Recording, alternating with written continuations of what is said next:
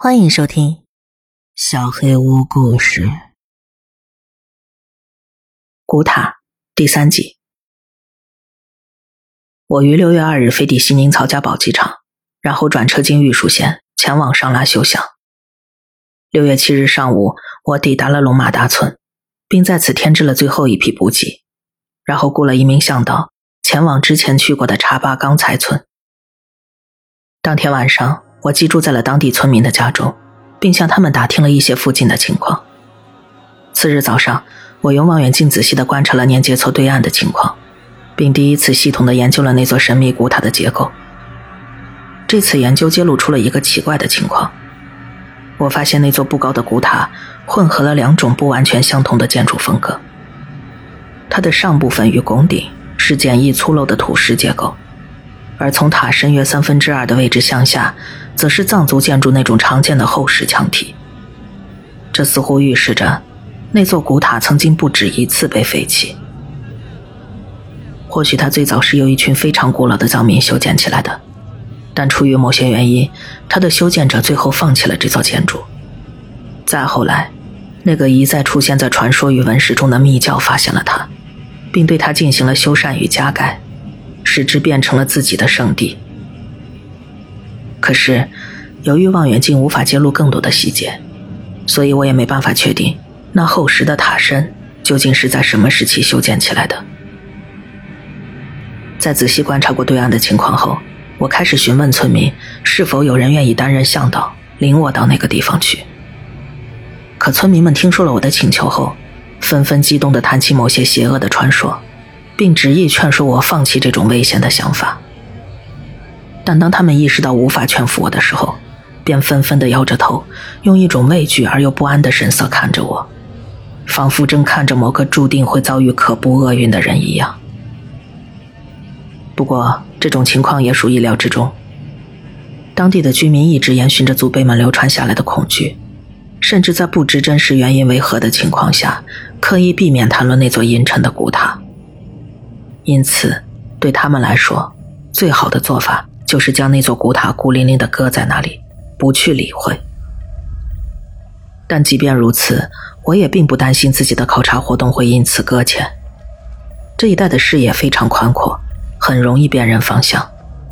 我只需沿着年节错的湖畔一直走下去，就肯定能抵达那座耸立着神秘古塔的小山。怀着这样的想法。我于六月九日上午八点左右，天刚亮的时候，出发离开了茶坝刚才村。由于高原的清晨仍然十分寒冷，我把随身带着的御寒衣物穿在了身上，并在背包里装了一条从村民那买来的毛毯。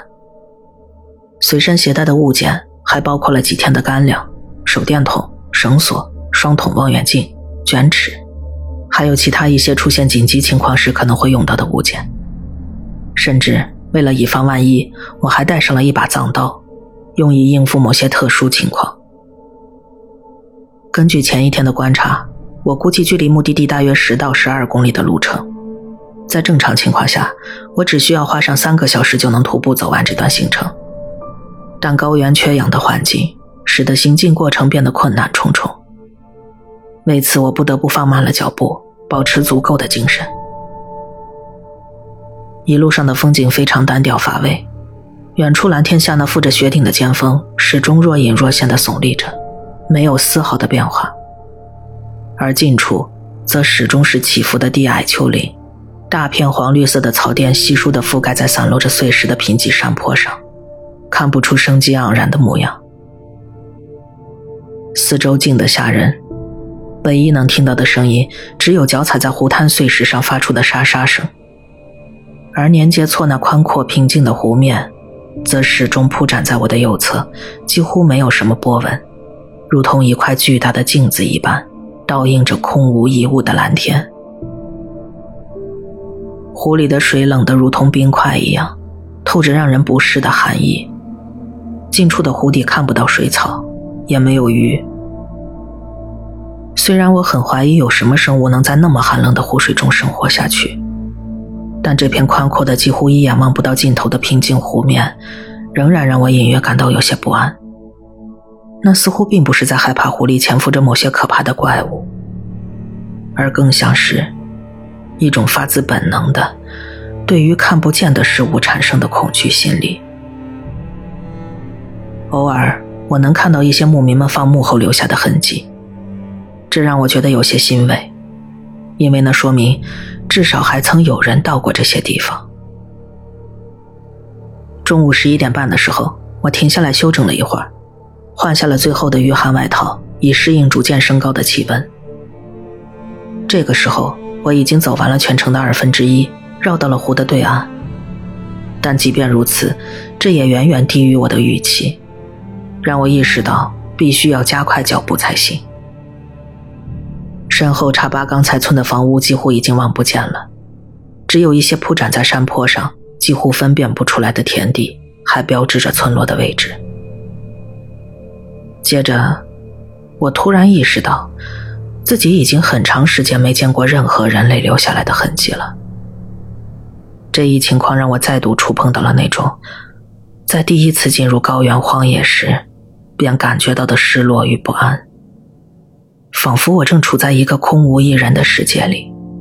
独自面对着一个完全未知的无限荒蛮。为了将这些古怪而又令人不安的想法抛在脑后，我吃过些干粮之后，便立刻再度动身了。大约在下午两点的时候，我终于抵达了那座耸立着神秘古塔的矮山脚下。这座矮山大约有五十尺高，但朝向我这一面的山体却非常的陡峭。上面零星生长着许多矮小的灌木与野草，没有太多可供攀登落脚的地方，所以我不得不沿着山脚开始绕行，希望能找到一处易于攀登的地方。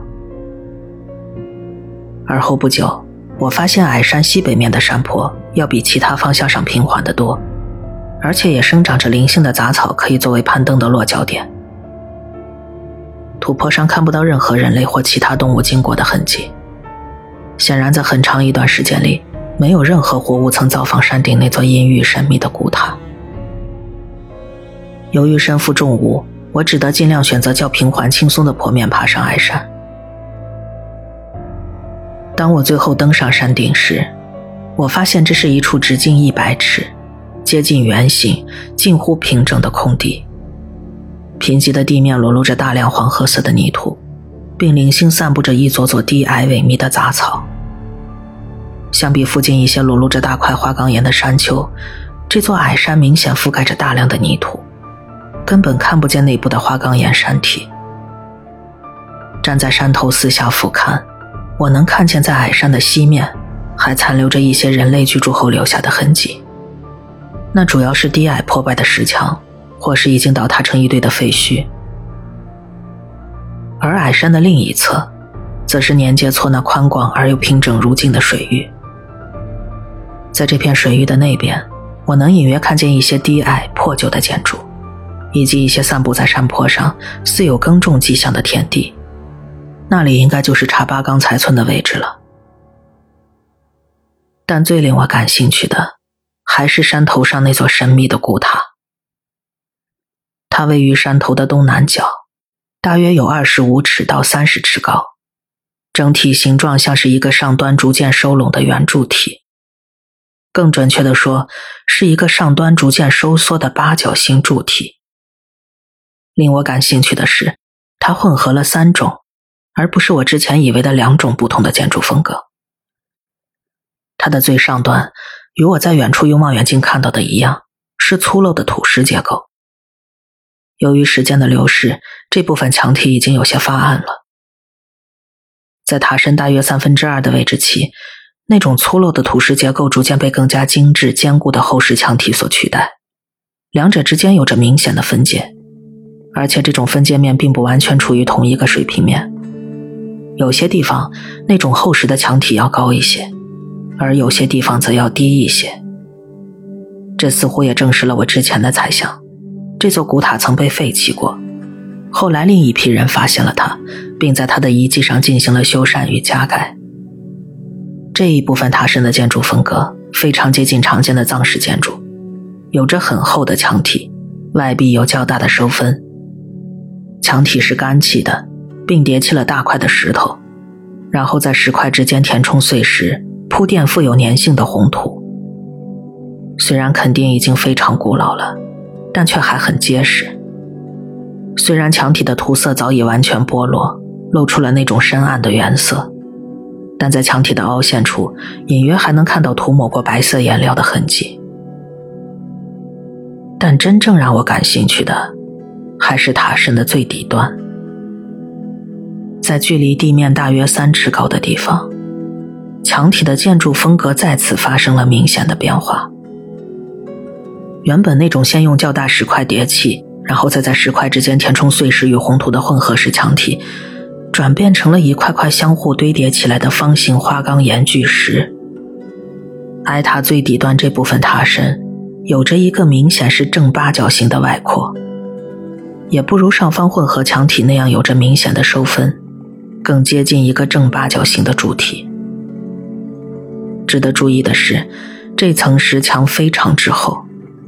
甚至比原本就很厚实的藏式混合墙体还要厚出三分之一来，而那些露出在墙体之外的宽大石块，看起来就像是在矮塔的底端加筑了一圈有高有低的石头长凳。相比那些修建在它们之上的混合墙体，这些巨石的磨蚀程度要严重的多，让人很难想象它们原本是一副什么模样。但即便如此。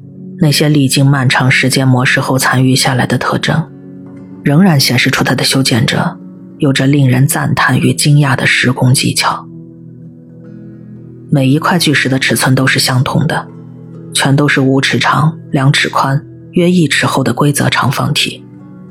而在两堵墙相会组成墙角的地方，用来修建墙体的长方形巨石还被精细的切割过，以确保两堵墙能严格的结合在一起。这种奇特的建筑风格，让我想起了一些眼下在考古学界非常流行的观点。这种观点认为，青藏高原在古代曾存在过某种在新石器传统上发展起来的巨石文化。这种巨石文化的源头位于青海湖一带的东北藏区，并逐渐传播到了藏族腹地。更有一些离经叛道的学者宣称。这种巨石文化实际上有着某个更加古早的源头。他们认为，在青藏高原地区曾经存在过一个热衷修建巨石建筑，并且高度发达的文明。而现在所看到的巨石文化遗迹，只是生活在藏区的先人对那个文明的模仿与崇拜而已。不论如何，我觉得自己所看到的这部分建筑。显然与那个时代有着莫大的关系。整座矮塔没有窗户，唯一与外界连通的地方是朝向西北面的巨大入口。这座大门足有十尺高、六尺宽，但这时候已经被大量石块堆起来的风堆给阻塞了，只留下风堆顶端一个大约三尺高的小洞还能出入。大门肯定与塔基是在同一时间修建起来的。因为两者有着完全相同的建筑特征，规则巨大，而且切割平整。两块非常巨大的独石组成了大门的门框，而另一块六尺长长方形花岗岩架在两座独石之上，构成了大门的门楣。组成门框的巨石上似乎有一些雕刻后留下的奇怪痕迹，但磨蚀的太过严重，已经完全无法辨认原本的模样。那可能是某种奇特的符号，但从残余的特征来看，那并不是藏文。我尝试把这些东西踏下来，但却得不到一个清晰的结果。封堵在门口的石块要比大门新得多，其中一部分石块上雕刻着一些经常雕刻在镇邪玛尼堆上的经文。由于随身携带着不少东西，想要爬上这座巨大的封堵堆并不容易。所以我决定把封堵堆上端的洞口扩大一些，以便能更顺利地进入塔内。这项工作很简单，我只需要将最上端的石块推下来，任由它滚落到低处即可。虽然这种举动有些不敬与不祥的意思，但由于根本没有人愿意爬到这座阴郁的矮山上来，所以我也没有太多的顾忌。可是高原缺氧的环境却让清理工作进展的速度缓慢。我忙了近两个小时，才将封堵堆上端的孔洞扩大到足够我直立进入的大小。直到这时，我才第一次仔细看清楚塔内的情况。由于墙很厚，塔内的空间并没有外面看起来那么大。和达瓦茨人老人说的一样，除了一座位于塔中心的石堆与一些朽烂成黑色的木头外，没有什么第一眼就能注意到的东西。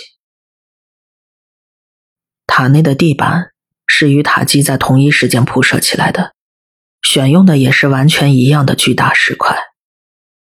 由于时间实在太过久远，原本平整的地面早已变得坑坑洼洼，并且散落着大量从上方掉落下来的碎石与泥土。塔的顶棚早就已经坍塌了，所以才在远处观望时产生了一种有着扁圆拱顶的错觉。光线从上方直径约有十几尺的破洞中照射下来，完全照亮了塔内的一切情况。考虑到塔上端那种简单粗陋的土石混合结构不足以支撑一个拱顶，我估计塔内原本有作为支撑的木质结构来分散塔顶的重量。可能由于时间太久，木质结构已经腐朽倒塌，所以塔顶也跟着一同坍塌了下来。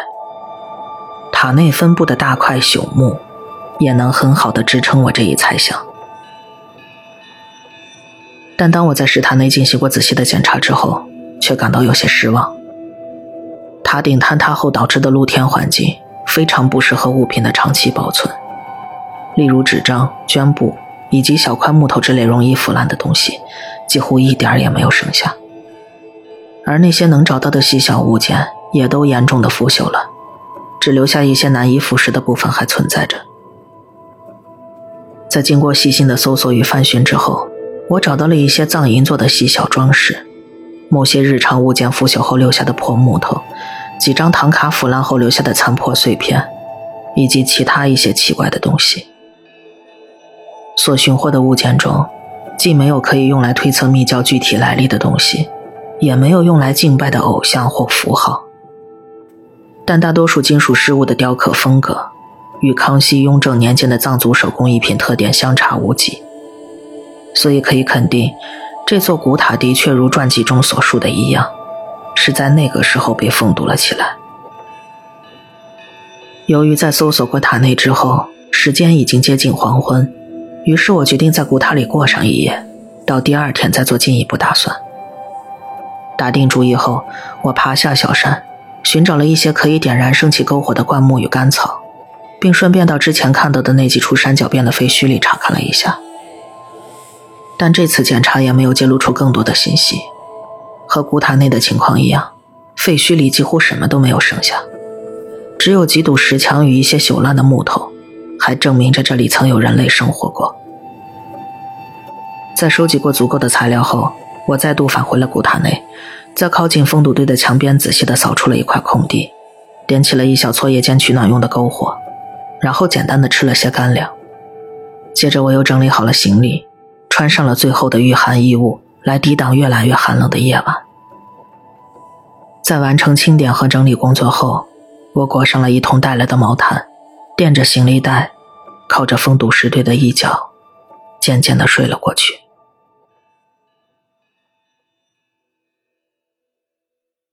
不知道过了多久，当我再度醒来的时候，火堆已经熄灭了。整座古塔里唯一的光亮，便是月光从塔顶破洞里漏下来的惨白色光芒。但这些许微弱的光线并不足以照亮整座古塔，四周依旧黑乎乎的。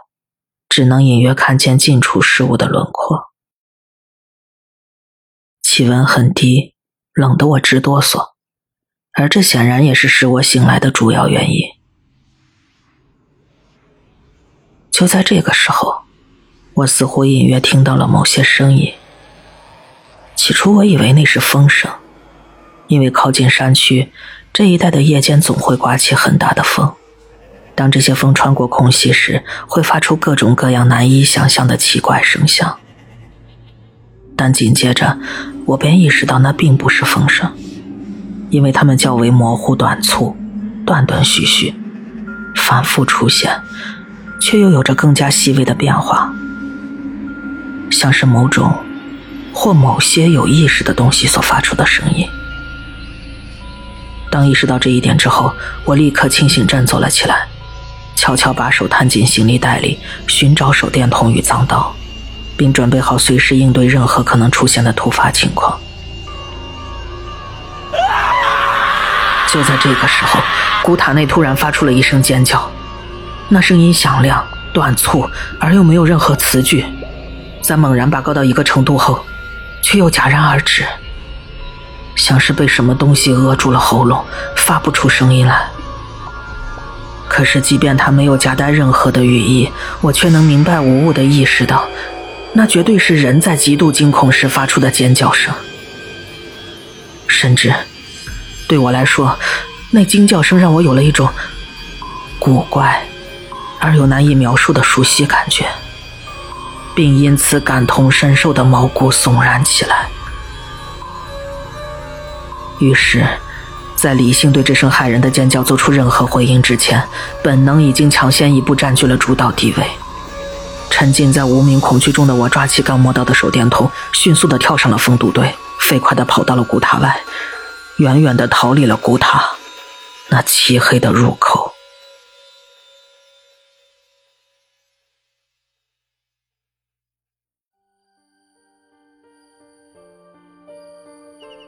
本期小黑屋故事就到这里。如果你做噩梦的话，没有关系，我会来把它吃掉的。我是小黑屋的墨，那我们梦里再见了。